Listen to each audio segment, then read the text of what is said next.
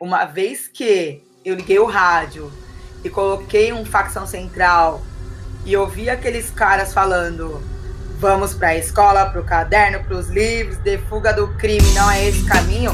Não que eu tinha pretensão de ser um Fernando Beiramar, mas aquilo ali me deu vários estralos do que não fazer.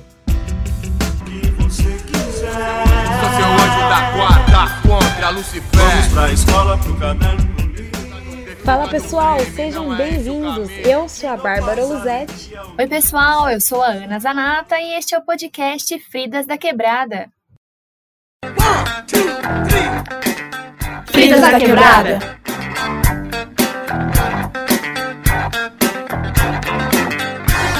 Meu nome é Carolina Itizá.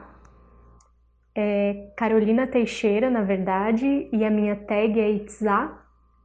Esse nome, Itzá, é um é o meu nome de guerreira que eu falo, né? Porque ela remete a um livro. Criem uma bagagem de referências. Lembrem-se, como a gente já conversou, vocês não precisam ir à Europa para isso.